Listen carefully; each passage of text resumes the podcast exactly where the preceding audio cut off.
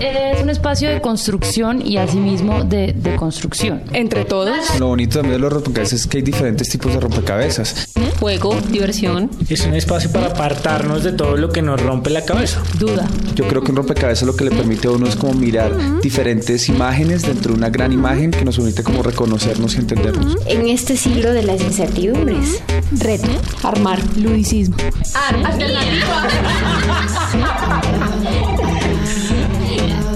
En apariencia podemos parecer todos iguales, pero fijándose uno un poquito más, empieza a ver una cantidad de gamas que son distintas.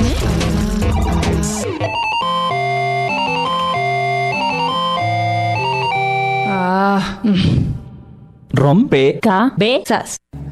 Ya se cumplieron 10 años de que nos llegó la guerra, de algunos interesados en quedarse con nuestras tierras, de algunos... Oyentes de Javeriana Estéreo y 1430 en Bogotá, sean todos bienvenidos a este nuevo rompecabezas. Esperamos que nos ayuden con sus fichas a armar este nuevo rompecabezas. Damos la bienvenida también a la gente de las emisoras aliadas en Pasto, Ecos de Pasto, en Tierra Alta, Córdoba, la Sergio Restrepo y también la Cometa en San Gil. Eh, les damos la bienvenida a todos. Eh, les habla Dagoberto Muñoz y estamos también con Paula León. Bienvenida, Paula. Muchas gracias, Dagoberto. Yo le mando un abrazo muy caluroso a todos los oyentes de Rompecabezas que se conectan en este momento con nosotros. En este invierno, les mandamos un abrazo caluroso desde esta absoluta fría y nevera Bogotá. Muy bien, también está con nosotros Mónica Osorio. Bienvenida. Gracias, Dagoberto. Yo invito desde ya a los oyentes a que se conecten con nosotros a través del chat www.javerianestereo.com y que se comuniquen con nosotros 338-45 días. Los invito a escuchar esta primera pieza, esta primera ficha que ponemos para armar el rompecabezas. ¿Recuerdas esto? 2 de mayo de 2002, Bojayá, Chocó. El dolor más grande que se ha visto en el mundo es este. Uno no tiene culpa de nada, hombre. Sin tener culpa de nada, porque la violencia aquí. Fueron asesinados 44 niños y el resto fueron las mamás que estaban aquí con los niños refugiados aquí en la iglesia. 18 de enero de 1989, Vereda La Rochela, Santander. de la masacre de La Rochela, Santander, donde fueron asesinados 12 miembros de una comisión judicial el 18 de enero de 1989. ¿Recuerdas esto? 18 de abril de 2004 en la ranchería Bahía Portete, en La Guajira. 13 personas fueron asesinadas por paramilitares. Autoridades estiman que hay 30 personas desaparecidas y se teme el desplazamiento de 300 familias.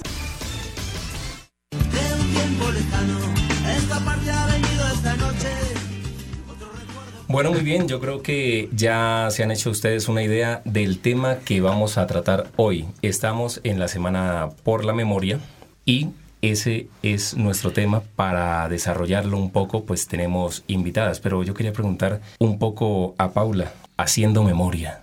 ¿Qué recuerdas de Bojaya?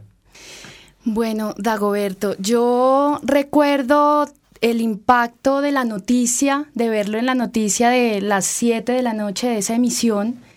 Recuerdo las imágenes, recuerdo sobre todo la iglesia. Yo creo que esa es una imagen que a todos nos quedó como muy clavada en el cerebro que nunca se nos va a olvidar.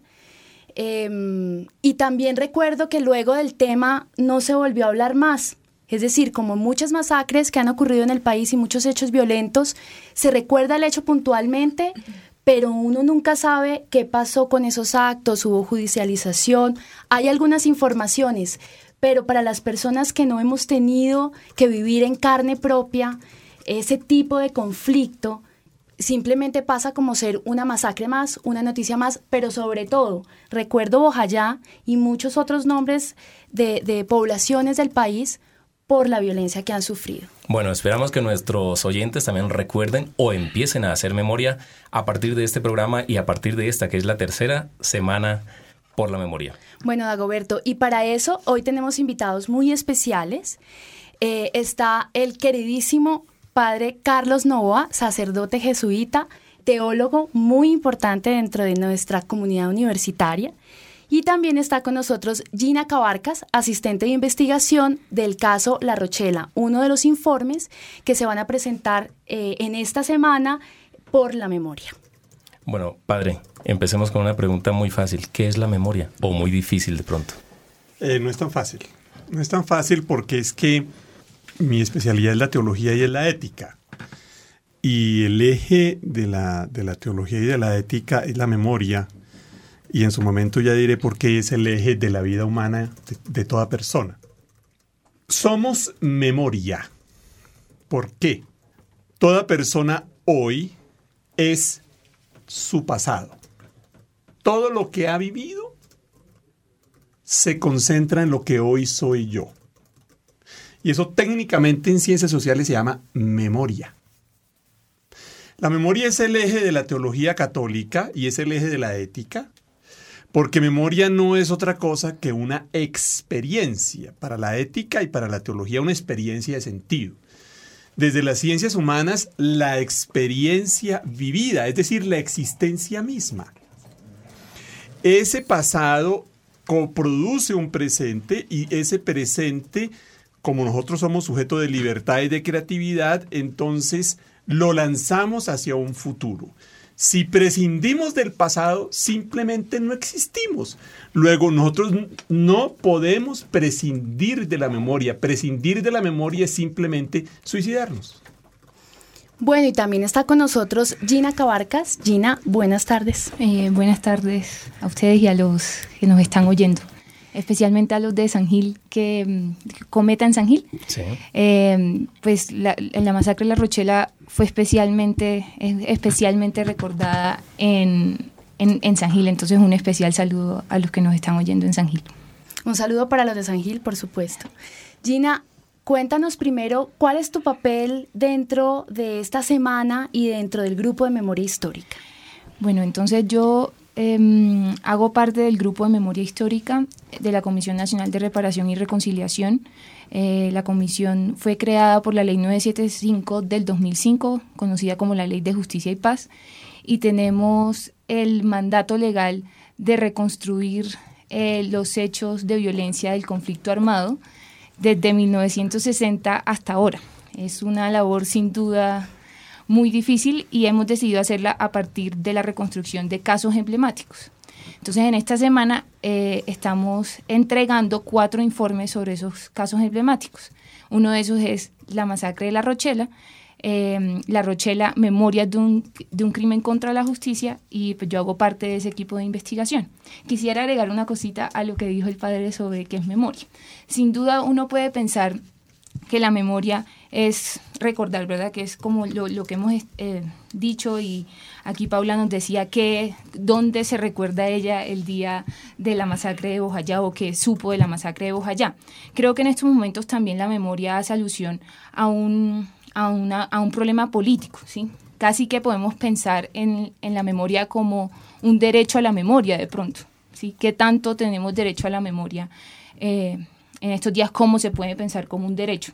no solo de las víctimas, sino también de la sociedad colombiana. Bueno, entonces vamos avanzando en este rompecabezas del día de hoy y vamos a escuchar un reportaje realizado por Paula León. Me han pasado ya 21 años y hay amigos que todavía lo lloran.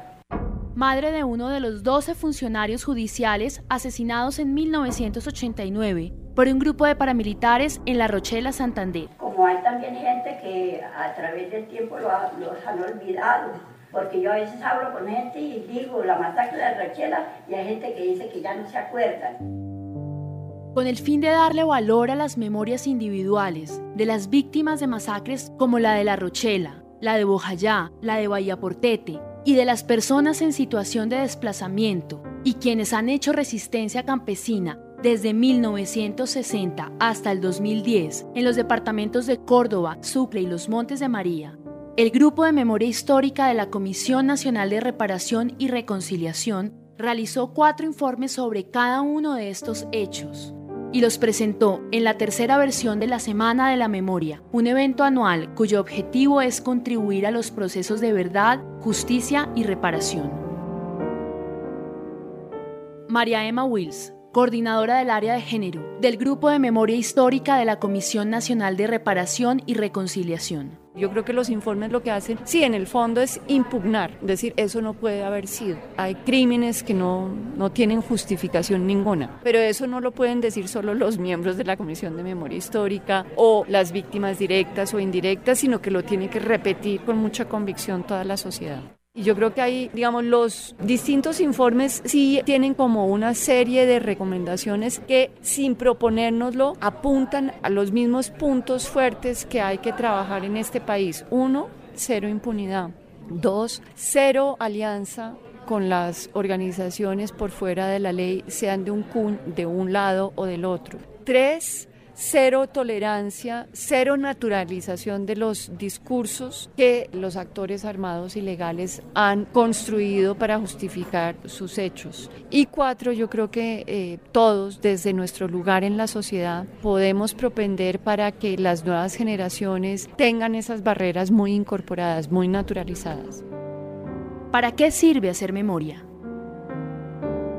Nilson Pinilla, magistrado de la Corte Constitucional se recuerda para que se tomen acciones. Habrá acciones en algunos casos que ya no se pueden tomar por la prescripción, pero habiendo sido delitos contra la humanidad, evidentemente tiene que continuar las celebraciones y las víctimas tienen todo ese derecho a la triada de la verdad, la justicia y la reparación. Pueden pasar los años, pero Colombia se merece que estemos siempre luchando porque se haga claridad sobre todo lo que ha acaecido. Hacer memoria de los hechos violentos que ha generado el conflicto armado nos sirve a los colombianos solamente si es para sanar las heridas, afirma el sacerdote jesuita Gilberto Celi, investigador y experto en bioética de la Pontificia Universidad Javeriana.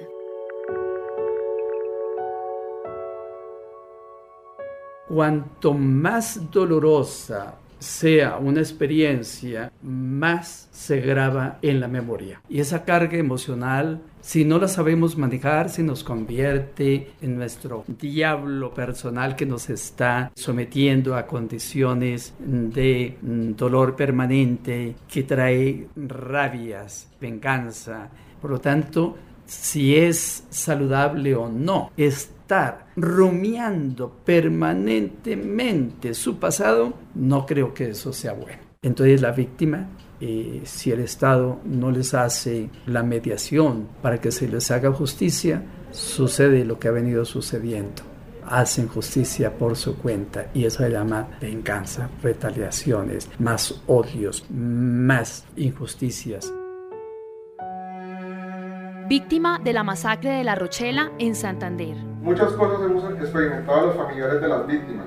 Rabia, odio, perdón, de nuevo odio, resentimiento, resignación, perseverancia, frustración. Y finalmente hemos decidido alcanzar la tranquilidad.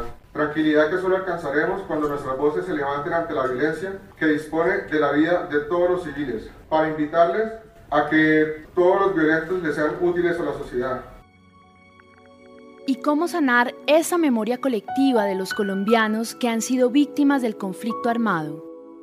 María Emma Wills. Solo vamos a poder tener claridad sobre qué valores nos impiden repetir si realmente conocemos qué fue lo que ocurrió e impugnamos todos esos discursos que justifican muchas de esas atrocidades cometidas en el marco de la guerra. Sacerdote jesuita Gilberto Celi. Lo que hemos visto en, los acontecimientos de países que han pasado por situaciones como la nuestra, con guerras civiles terribles, como el caso de España con la guerra del 36, solamente se puede superar ese tipo de dolor, de desgracias colectivas, después de la tercera generación de seres humanos de esa comunidad. Podrían ser mínimo de 45 a 50 años. Entonces exacerbamos morbosamente la memoria colectiva cuando nos proponemos generar, por ejemplo, la reivindicación de los derechos de las víctimas. Hay que tener mucho cuidado. Aquí hubieron muchos muertos que hasta perdimos la cuenta Algunos dicen que 100, otros que 150 www.javerianestereo.com y solo quiero eh, sumar a la nota un comentario que surge en el chat para ponerlo en discusión aquí en la mesa. Y es que evolucionar va en, en la misma línea de superar y de olvidar un poco. Dicen acá, evolucionar, si superamos el pasado, tenerlo encarnado todo el tiempo solo entristece y llena de remordimientos y estanca. ¿Qué tanto es verdad? Y podemos refutar esta afirmación. ¿Qué tanto hacer memoria nos estanca? Depende de cómo se haga. Mira que depende de cómo se haga. Yo insisto, somos memoria y cuando estoy hablando de memoria estamos hablando de, una, de un hecho, de un acaecer que está mucho más allá de un proceso puramente eh, del sistema nervioso. No es simplemente traer imágenes al cerebro, no. Memoria es lo que se ha vivido y que nos constituye como tales. O sea, que gustenos o no nos guste, en nuestra comunidad nacional se ha vivido y se sigue viviendo episodios de violencia. Entonces, lo más importante es traerlos, traerlos no para cultivar odio, ni venganza, ni retaliación. Traerlos para ver sus causas. Traerlos para buscar soluciones traerlos para empeñarnos desde ya en la construcción hoy de un futuro sin violencia y sin eliminación del diferente, del disidente, del que no es igual a mí, porque es que en el fondo el problema de la violencia en síntesis es ese, miedo a la diferencia. Yo tengo mi punto de vista, esa es la verdad yo la impongo y quien no está de acuerdo conmigo le pongo el remoquete de terrorista, monto un grupo armado y lo elimino. Ese es en el fondo, fondo, fondo el origen de la escalada y del vórtice de la violencia. Uno de los casos emblemáticos de construcción de memoria colectiva en Chile lo constituye el Parque por la Paz Villa Grimaldi. Es un monumento contemporáneo ubicado en Santiago de Chile que durante la dictadura fue el cuartel Terranova, centro de detención, tortura y muerte de la Dirección de Inteligencia Nacional, DINA. A pesar de que a mediados de la década de los 80 antiguos miembros de la inteligencia quisieron demolerlo, un activo movimiento ciudadano compuesto por familiares de personas detenidas y ejecutadas, sobrevivientes, organizaciones de derechos humanos, entre otros, coordinó esfuerzos con instituciones del Estado para lograr su rescate. En 1997 se transformó en un parque por la paz. El monumento representa uno de los mecanismos de memoria social que ha logrado abrirse paso en Chile, resituar en la vida pública los lugares asociados a la experiencia del dolor como sitios de encuentro que recuerden la importancia de una ética para la democracia, los derechos humanos y la convivencia.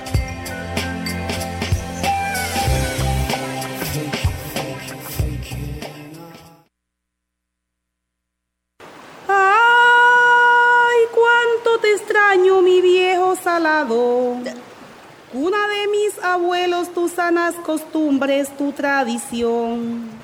Aunque Muy bien, seguimos armando este rompecabezas. Invitamos a nuestros oyentes para que pongan sus fichas. Recuerden, 338-4510. Mm. Llámenos y ¿Cuál es la pregunta, Paula? Justamente de lo que venía hablando el padre Carlos Novoa. ¿Para qué recordar los hechos de violencia que ha dejado el conflicto armado en Colombia? ¿No será? Y esta pregunta entonces eh, se la hago a Gina de, la, del grupo de memoria histórica. En tu experiencia, Gina, tú que eres investigadora, que has tenido que ir a terreno, que has tenido que investigar a la gente, ¿es real? ¿Qué tan real es? que uno pueda olvidar, perdonar en la medida en que más recuerda los hechos que vivió, que sufrió. Entonces yo anteriormente hablaba del derecho, que si se podía hablar de un derecho a la memoria. Y creo que al lado del derecho a la memoria también está el derecho al olvido. Em, creo que los que estamos, hemos estado en trabajo de campo y trabajando con víctimas para la reconstrucción de la memoria histórica tenemos los dos tipos de casos. Eh, víctimas que deciden ejercer su derecho al olvido y no participar en estos procesos de reconstrucción de memoria colectiva. ¿sí? Y en ese sentido creo que tienen todo su derecho de optar por esa opción. Pero también existen víctimas que optan por el derecho a la memoria y sobre todo por la construcción de una memoria colectiva, creo que creo que era lo que le apuntaba el padre Novoa, también, y es em, no solamente eh, se trata de que cada víctima recuerde, eh, recuerde los hechos violentos, sino que todos como sociedad podamos construir una memoria colectiva sobre esos hechos violentos y así poder, no sé si superar el pasado, pero sí construir a partir de ese pasado sin tenerlo que volverlo a repetir. El padre Celi nos decía en la nota anterior que una que solamente después de tres generaciones una comunidad logra superar hechos de este nivel de violencia. Eh, pero mientras que llegamos a esas tres generaciones en donde ya se convierte más en una memoria histórica, ¿sí? en donde ya no tiene el sentimiento que sigue teniendo en estos momentos para las víctimas en el país, ¿qué se puede hacer? ¿Qué hacen ustedes para ayudar a sanar a las víctimas? ¿O es suficiente la reparación para las víctimas recordando lo que vivieron? Pues les cuento el caso de las, digamos, de las víctimas de la, de la masacre de La Rochela. La masacre de La Rochela fue hace ya 21 años, digamos que es una de las masacres más viejas, más viejas en el tiempo que ha tratado el grupo de memoria histórica. Em, y yo, digamos, eh, obviamente me podrían refutar, pero yo sí creo que Em, muchas de las víctimas con las, que, con las que hablamos y las que participaron activamente en el proceso de reconstrucción de memoria sintieron que este era un paso muy importante en su duelo. ¿sí? O sea, poder hablar de cómo, de, cómo fue su duelo, ¿sí? De qué, de qué recuerdan todavía 21 años después, de qué es lo que les duele 21 años después, y que eso quede plasmado en un, en, un informe ¿sí? público que pueden mostrarle a, a, sus amigos, pero también que pueden mostrarle a la sociedad, eh, les ayuda a sanar, a sanar, a sanar, a, sanarse, digamos, a sanar esos, esos, esos dolores que sufrieron. Sin embargo, y esto creo que, digamos, que, que es muy importante decirlo, eh, es un dolor que es irreparable, ¿sí? O sea, nada finalmente lo va a reparar. Tenemos una llamada, Gloria está con nosotros. Buenas, Gloria, ¿cómo estás? Muy buenas noches, bien, gracias. Cuéntanos, eh, ¿para qué hacer memoria de los hechos violentos en nuestro país? Bueno, mira, yo estoy muy de acuerdo con lo que acaba de decir el padre Novoa. Es muy importante porque así no nos olvidamos de lo que ha pasado y sobre todo tener muy presente que, que o hacer algo para que esto no siga sucediendo. Entonces es muy bueno eh, la memoria. Padre Novoa, eh, y refiriéndonos a lo que Gloria eh, nos comenta, nos da su opinión, ¿para qué recordar los hechos de violencia que ha dejado el conflicto armado en Colombia? ¿Será que de pronto el país en algún momento se ha quedado en el detalle o ha utilizado esa información de manera más bien morbosa en los medios de comunicación para vender un poco más o dar el detalle de las cosas que ocurrieron? nos ayudan como colombianos, ya pensando en una memoria colectiva un poco más amplia, de quienes no hemos sentido esa violencia en carne propia. No, mira, ahí, entra, ahí se abre un capítulo muy complejo, que es el manejo que las diferentes instancias de poder le dan a, la memoria de la violencia. Eh, es interesante, por ejemplo, ¿no? cómo ciertos estratos del poder gritan desesperados, por decirlo menos, porque hay 3.000 secuestrados. Por favor, una tragedia terrible. De ninguna manera vamos a minusvalorarla. Pero acallan que hay 15.000 desaparecidos. Y perdóneme, el drama de los desaparecidos es muchísimo más grave que el drama de los secuestrados. Con eso que no se me entienda que es que entonces a mí el secuestro no me duele. Por supuesto que sí me duele. Lo que más me duele es la manipulación. ¿No? Entonces, acallamos el tema de los desaparecidos.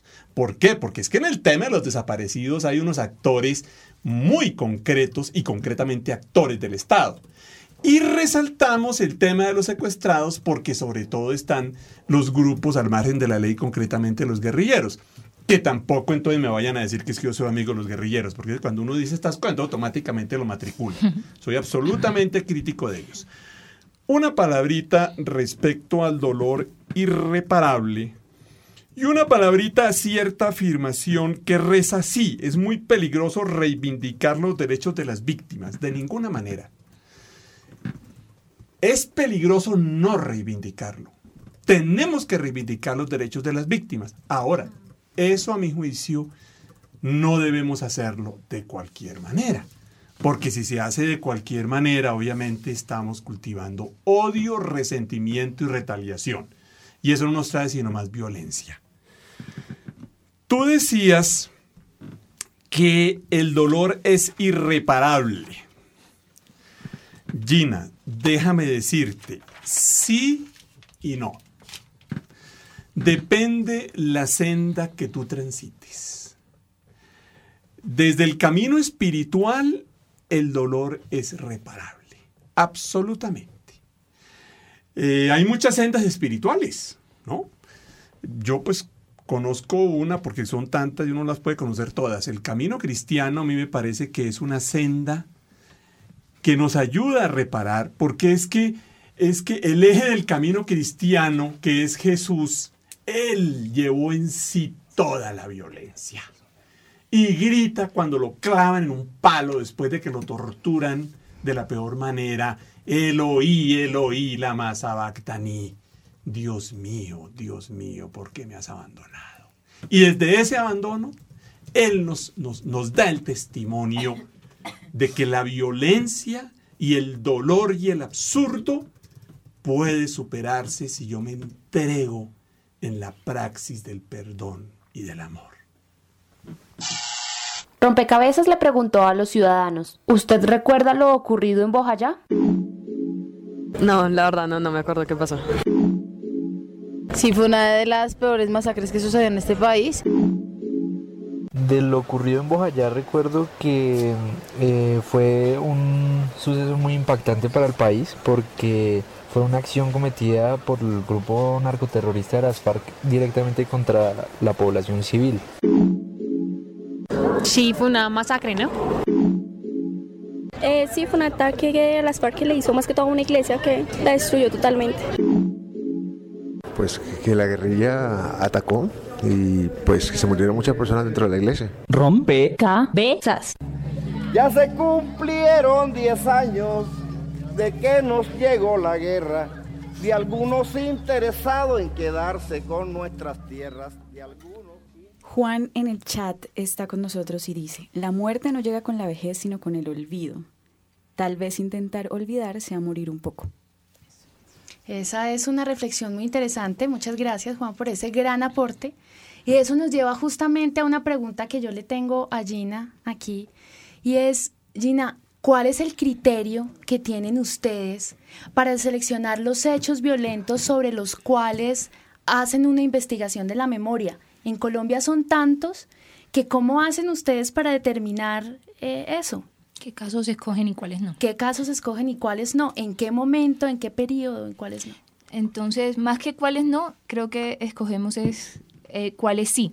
Y la razón es porque sean emblemáticos de un problema del conflicto armado. Entonces, por ejemplo, la masacre de La Rochela fue escogida porque muestra cuál es el impacto del conflicto armado en la justicia.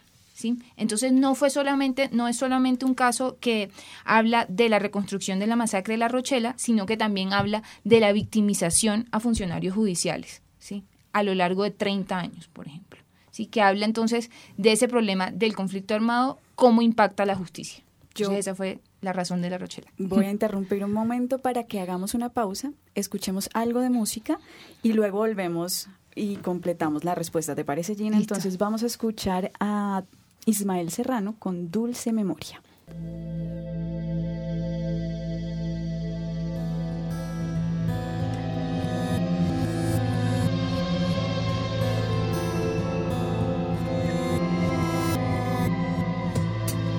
Mi dulce memoria ha sido enterrada a los pies de un árbol hendido por esta tormenta de rayos catódicos o errores y luz de espejismos. Rojas amapolas, vientos del olvido hacen temblar como animales dormidos. Enferma de amnesia, calla la ciudad. Guerras preventivas, los delirios de un loco borracho que no escucha a nadie. Los fantasmas de Saigón deambulan insomnes por la vieja ciudad de Cerezade. Lo dijo Cassandra, mas no la creíste. No estamos a salvo, no somos más libres. La historia está viva, violenta y mortal.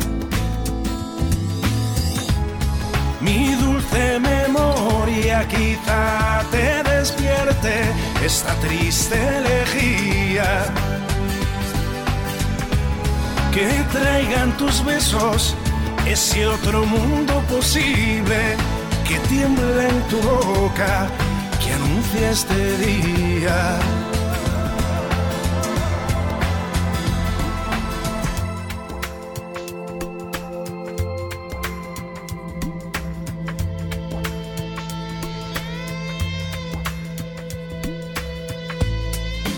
Muros de la vergüenza traen la sombra del pasado, arrebatando tu luz, oscurece nuestros cielos. Hombres y mujeres de Cracovia, atrapados por murallas, Lincoln velas el Talmud, esperan dentro del gueto. Y en Palestina, tras otro muro, un hombre se encomienda a la llora y maldice a este mundo que siempre lo olvida, que ignora su llanto. De humanidad huyendo del frío y del hambre, sueñan con llegar muy lejos, quizás solo hasta mañana. Ya no recuerdas los trenes que partían de aquí, cargados con tu esperanza hacia la vieja Alemania. Se rompen las cáscaras de nuevo. Muy bien, seguimos en este rompecabezas, en la tercera semana de la memoria. Les recuerdo a nuestros oyentes que se pueden comunicar con nosotros al 338-4510 y pues opinen ustedes también, ¿para qué sirve recordar? ¿Es bueno recordar? Eh, Paula. En esta tercera semana por la memoria, Dagoberto y a todos nuestros oyentes, les recordamos que esta tercera semana por la memoria va del 20 al 30 de septiembre. Este año se están presentando cuatro informes. Uno de ellos es la masacre de Bahía Portete, Mujeres Guayú en la Mira. Este informe será presentado para quienes quieran asistir en la Biblioteca Luis Ángel Arango el próximo jueves 30 de septiembre a las 5 de la tarde. Eh, y para hablar un poco de este tema está con nosotros Telemina Barrios, líder Barros. perdón, Telemina Barros, líder comunitaria de la comunidad Guayú de Vallaportete en La Guajira, y también está María Luisa Moreno, que ella es asistente de investigación de, de, esta, de este informe que se va a presentar del Grupo de Memoria Histórica. Buenas tardes a las dos. Buenas tardes, buenas tardes a todas aquellas personas que están escuchando hoy el programa El Rompecabezas de la Javeriana. Telemina, eh, la masacre en Vallaportete que ya ocurrió el, que ocurrió el 18 de abril de 2004 fue una masacre muy significativa. Murieron seis personas. Eh, después de esa masacre, ¿qué procesos de perdón, qué procesos de reconstrucción y de reparación se han dado dentro de la comunidad Guayú? Bueno, dentro de la comunidad Guayú, para empezar a hablar del tema de reparación, pues es muy difícil la reparación, ya sea en diferentes estados. Eh, ya como en la reparación eh, se habla económicamente, se habla de reparación simbólica, eh, se habla de reparación colectiva. Eh, individual, perdón, pero en este caso, el pueblo guayú, nosotros tenemos un contexto organizativo social muy diferente al de ustedes, las, las personas ajenas a, a ser indígenas. En este caso, todavía no se ha dado ningún tipo de reparación. Creo que el primer inicio es con la construcción de la memoria histórica, de construir lo que fue la comunidad de Bahía Portete antes y después de la masacre. En perdón creo que es algo bastante difícil por lo que hasta ahora todavía los hechos de Bahía Portete están en la impunidad. Eh, han sido eh, sentenciadas dos personas, las cuales jamás han querido hablar acerca de los hechos, pero que las, estaban las pruebas suficientes y por eso fueron condenados. En el momento em, siguen los actores armados delinquiendo, los que cometieron los hechos, en el caso de alias Pablo. Entonces se vuelve algo bastante difícil porque hasta el momento no se ha el caso todavía está en la impunidad. Bueno, y queremos seguir eh, colocando fichas. Vamos con otro reportaje realizado por el equipo de Rompecabezas. La ilusión de los que perdieron todas las promesas que se van y los que en cualquier guerra se cayeron todo está guardado en la memoria. Además de los casos emblemáticos que ha presentado la Comisión Nacional de Reparación y Reconciliación por tercer año consecutivo, en el país podemos encontrar otras experiencias de trabajos para visibilizar las memorias de las víctimas tanto a nivel de las comunidades en diferentes regiones del país como a nivel nacional.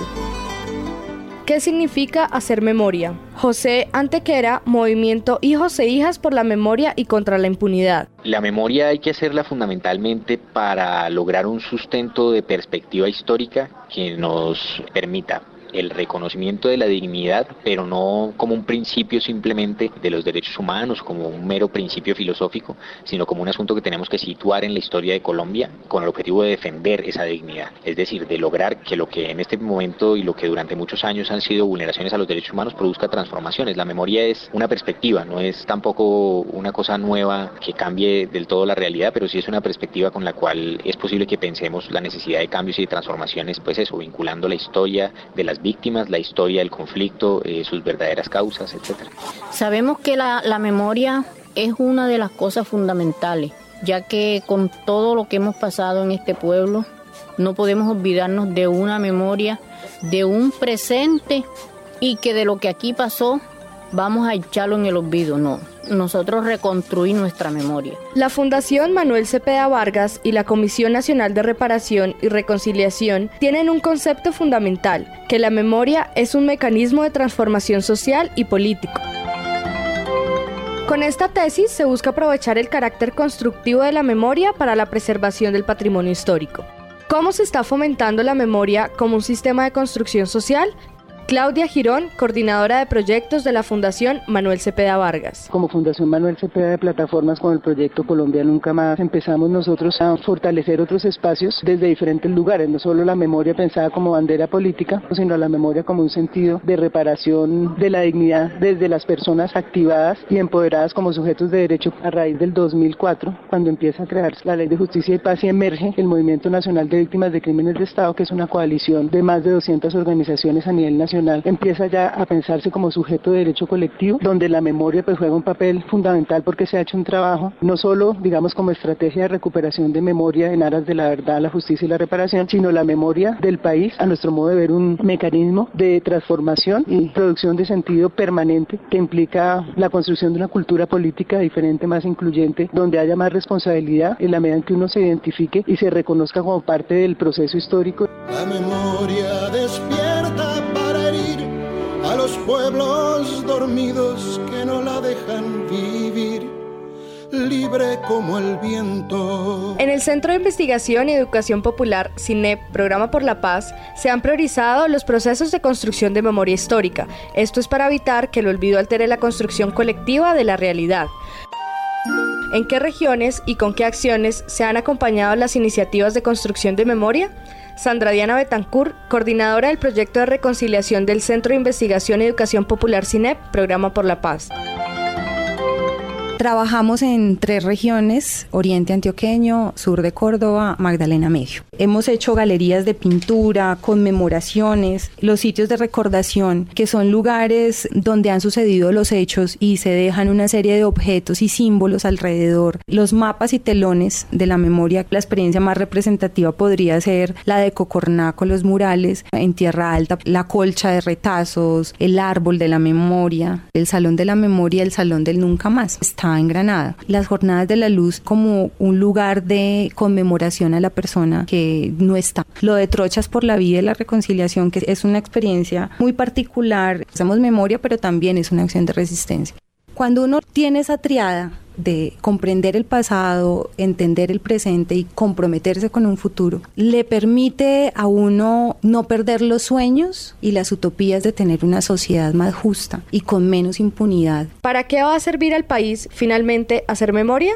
José Antequera, Movimiento Hijos e Hijas por la Memoria y contra la Impunidad.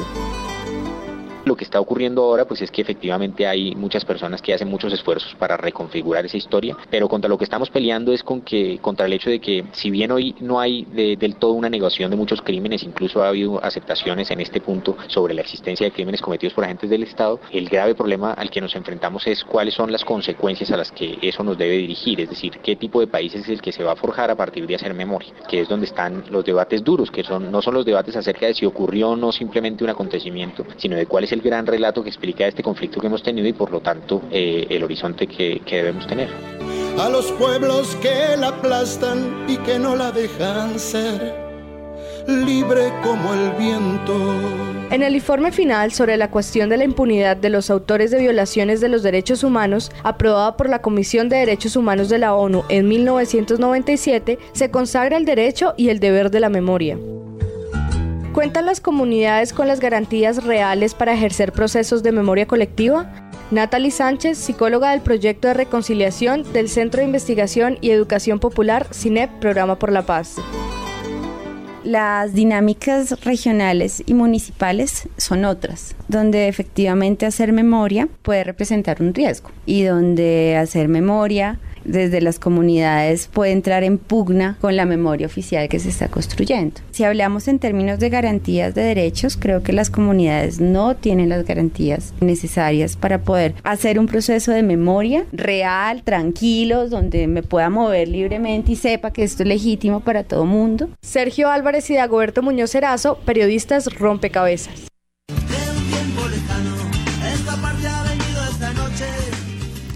Seguimos, seguimos armando este rompecabezas. Jairo Londoño está con nosotros vía telefónica. Bienvenido.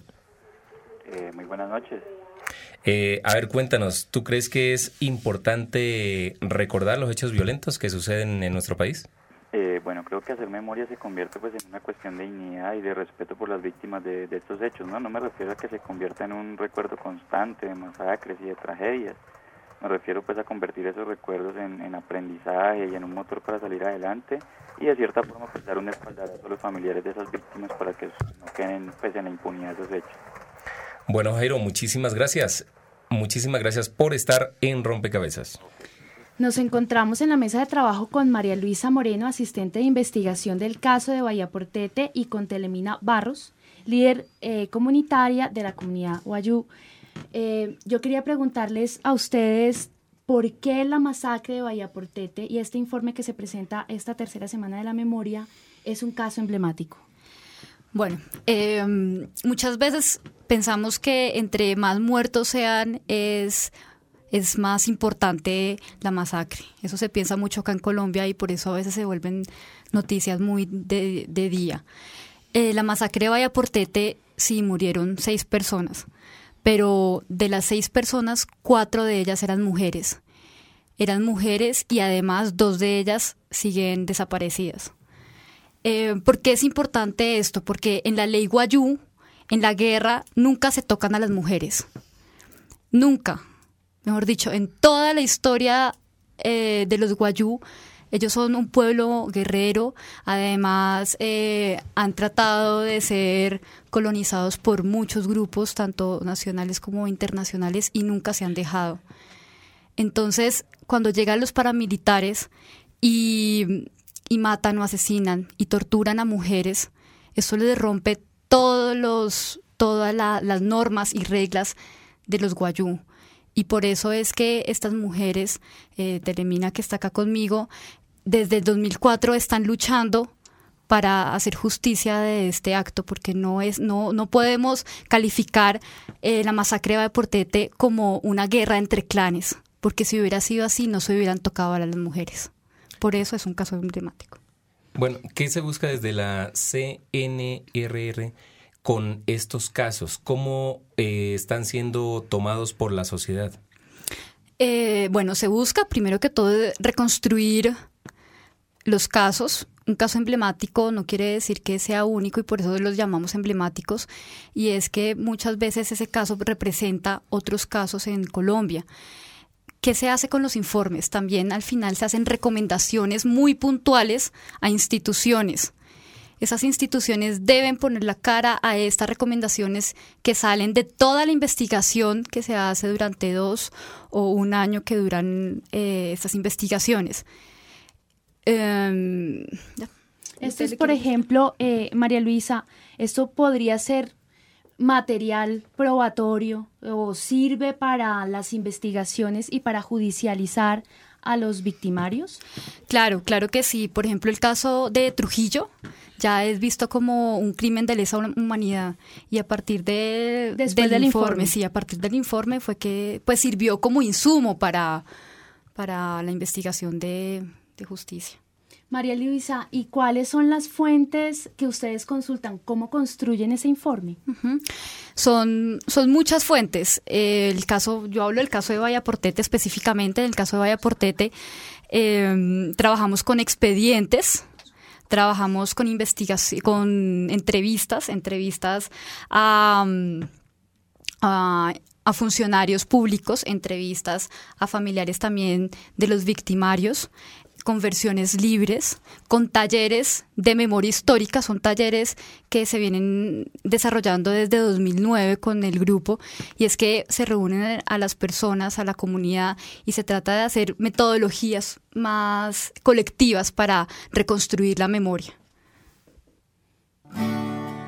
Bueno, mi nombre es Omar Pino, soy presidente de ASCOES, una organización de población desplazada de Tierra Alta Córdoba acompañante de comunidades rurales. La violencia nos ha destruido a nosotros en muchas formas, pero al mismo tiempo aquí tenemos un espacio que llamamos nosotros abrazos. Se han capacitado personas como promotores de vida y salud mental y es adentrarse en cada una de las personas, reconocer qué ha pasado por uno, de ser escuchado, de escuchar entonces, pues han surgido los grupos de apoyo mutuo, los GAM. Automáticamente va surgiendo ese proceso de dignificación del ser humano y procesos de resistencia. Ahí están los espacios de memoria, los de recuperación de las tierras, recuperación de, los, de las trochas. Y ha surgido aquí en este espacio nosotros un proceso que lo hemos denominado la fuerza de la esperanza. El programa de seguridad alimentaria, la conservación de las semillas criollas y las especies pecuarias también, los animales criollos, para no depender de los paquetes tecnológicos.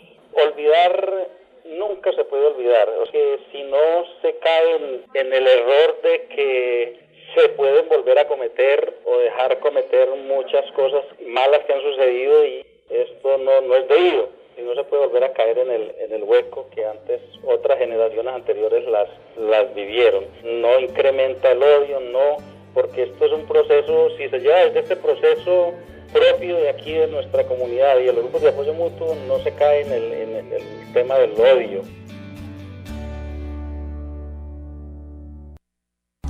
Aquí hubieron muchos muertos que hasta perdimos la cuenta. Algunos dicen que 100, otros que 150. Seguimos con nuestro rompecabezas en esta semana tercera semana por la memoria. Padre, yo quisiera hacerle una pregunta. Se acaba de erradicar el proyecto de ley de víctimas y junto con el de ley de restitución de tierras y la ley de tierras, que esa parte, conforman los proyectos que son bandera del presidente Santos. ¿Usted cree que con esto, con esta situación beneficia a las personas, a las víctimas, a las comunidades que están haciendo ejercicios de memoria? Sí, yo, yo, yo trataré de dar una respuesta muy honesta. Primero, creo que hay que reconocer que es un paso importante el que ha hecho el presidente Santos yendo personalmente a proponer estas dos leyes al Parlamento, pero el camino por recorrer es muy largo.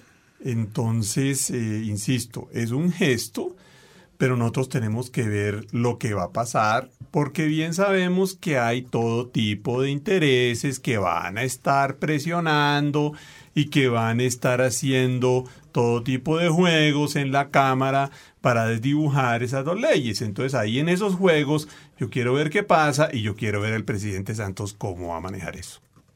Bueno, definitivamente vamos concluyendo en este rompecabezas que ya por lo menos las víctimas tienen algún nivel de reconocimiento, ya por lo menos pueden decir lo que ocurrió. Pero, ¿qué pasa con todos esos otros colombianos y colombianas que nos están escuchando en este momento? Que para ellos eh, el conflicto armado no los ha tocado en su piel, en su pellejo, en su comunidad y que uno escucha muy frecuentemente decir, ay no, el país es muy violento, es muy conflictivo, yo no quiero ni escuchar noticias, no me cuente porque eso a mí me estresa y yo ya con los problemas que tengo, ay no, yo prefiero no enterarme, yo prefiero no saber. Finalmente, ese no es mi problema. Para la mesa de trabajo, ¿qué se les puede decir a todos esos colombianos y colombianas que están conectados con nosotros y que piensan un poco así? Telemina empieza. Bueno, la verdad que aquellas personas, el mensaje es que no sean tan indiferentes ante la ola de violencia que estamos viviendo en el país. Eh, que estos hechos no se vuelvan a repetir, lo que hemos vivido tanto nosotros los pueblos indígenas como la población civil que a diario somos atacados y que todos unidos podemos hacer un mejor país. Y por último quiero dejarles una frase, que nosotros morimos tres veces. La primera es en nuestra carne, la segunda es en el corazón de los que nos sobreviven y la tercera es en la memoria, que es la última tumba y la más glacial. Gracias. Bueno. María Luisa. María Luisa. Em, bueno, pues yo les digo a todos y cuando uno trabaja en estos temas a veces piensa que sí es mucho y que, y que a veces uno se pregunta también qué está haciendo, ¿no? Pero yo recojo la frase del padre que dice que prescindir de la memoria es no existir. Y si no tenemos memoria, no vamos a ir para ningún lado, no vamos a tener historia. Entonces tenemos que tener memoria, todos los colombianos tienen que tener memoria de todo lo que está pasando en este momento y de lo que pasó en Colombia. Yo le quisiera decir a todas mis queridas y queridos compatriotas que no es sano de ninguna manera cerrar los ojos eso es una gran falta de solidaridad, es un acto de profunda insensibilidad. Y seamos honestos, todos tenemos una responsabilidad en la vorágine de violencia que se vive y se ha vivido en este país, por comisión o por omisión, en otros términos, porque directamente la perpetramos o porque de muchas maneras permitimos que siga sucediendo. Y ambas tienen implicaciones éticas y jurídicas. Bueno, muy bien. Yo doy un agradecimiento a todos los que nos acompañaron hoy en la mesa de trabajo, a nuestros invitados, eh, también a Paula, a Mónica. Y los invito a todos nuestros oyentes para que se hagan partícipes. Uno va a estos eventos de memoria y a veces hay solamente los de las ONG, los de los académicos, pero se ve muy poca eh, gente, muy poca cantidad de gente en estos eventos. Así que vamos, unámonos a la tercera semana por la memoria. Eh, ¿El próximo evento cuál es? Bueno, lo invitamos a que nos acompañen este 30 de septiembre a partir de las 5 de la tarde al lanzamiento del informe La masacre de Vaya Portete, Mujeres Guayú en la Mira. Y luego la exposición fotográfica Memorias y Huellas, Resistencia de las Mujeres del Caribe. Los esperamos a todos. Eso es en la Biblioteca Luis Ángel Arango. En la Biblioteca Luis Ángel Arango. Calle 11, número 414 en la sala de eventos. A las 7 de la noche. Muy bien, y los a las 5 de la noche. A las 5 de la tarde. muy bien. Eh, invito a todos nuestros oyentes para que también ingresen a Reporteros de Colombia, www.reporterosdecolombia.net y puedan también eh, ver un reportaje o leer un reportaje sobre la masacre de Bahía Portete una investigación del equipo periodístico de Reporteros de Colombia. Y los dejo con la voz de los oyentes. Hasta un próximo rompecabezas. Los ciudadanos también opinan en rompecabezas. ¿Cree usted que a este país le sirve hacer memoria para superar lo sucedido? Pues sí, sí, porque pues eh, cuando uno no conoce la historia tiende a repetirla. Entonces pues es importante conocer todo lo que ha pasado para entender por qué el país está como está y pues también por memoria de las personas que murieron ahí pues creo que a este país bastante memoria le hace falta porque no acabamos, pues creo también que tiene que ver con que pasa un hecho, o sea, cada hecho que va pasando diariamente es más grave que el anterior, pero el no recordar esas cosas hace que no se pueda reintegrar, o sea, darle una mm, reparación a las víctimas integral y pues el país necesita reconstruir una memoria colectiva que le permita superar todos los problemas de violencia que tenemos. Sí, tenemos un grave problema ahorita de, olvidarnos de las cosas. Un ejemplo es Estados Unidos con las Torres Gemelas. Las Torres Gemelas es un símbolo a lo que pasó para que la gente se acuerde. Es importante que la gente se acuerde para que en el futuro se tomen las medidas correspondientes. Sí, creo que sí, porque es bueno que nos acordemos de nuestros errores para mejorarlos cada día más. Sí, yo creo que es indispensable que nosotros tengamos conciencia de las cosas que han pasado porque probablemente el hecho de que las olvidemos puede hacer que recaigamos. Entonces me parece importante como destacar ese tipo de cosas para que la gente tenga presente que no solo es el pasado, sino que se pueden volver a repetir y que es importante que se eviten al máximo le sirve hacer memoria no tanto para superar lo que ha pasado, sino para hacer justicia. Y la justicia sin parte es sabiendo quién es responsable por cada cosa. Pienso yo que lo importante no tanto es recordar y mantener en el recuerdo, sino juzgar a los responsables. Rompe cabezas. Es un espacio de construcción y asimismo de, de construcción. Entre todos. Lo bonito también de los rompecabezas es que hay diferentes tipos de rompecabezas. Juego, diversión. Es un espacio para apartarnos de todo lo que nos rompe la cabeza. Duda. Yo creo que un rompecabezas lo que le permite a uno es como mirar diferentes imágenes dentro de una gran imagen que nos permite como reconocernos y entendernos. En este siglo de las incertidumbres. Reto. Armar. Ludicismo. Alternativa. En apariencia podemos parecer todos iguales, pero fijándose uno un poquito más, empieza a haber una cantidad de gamas que son distintas.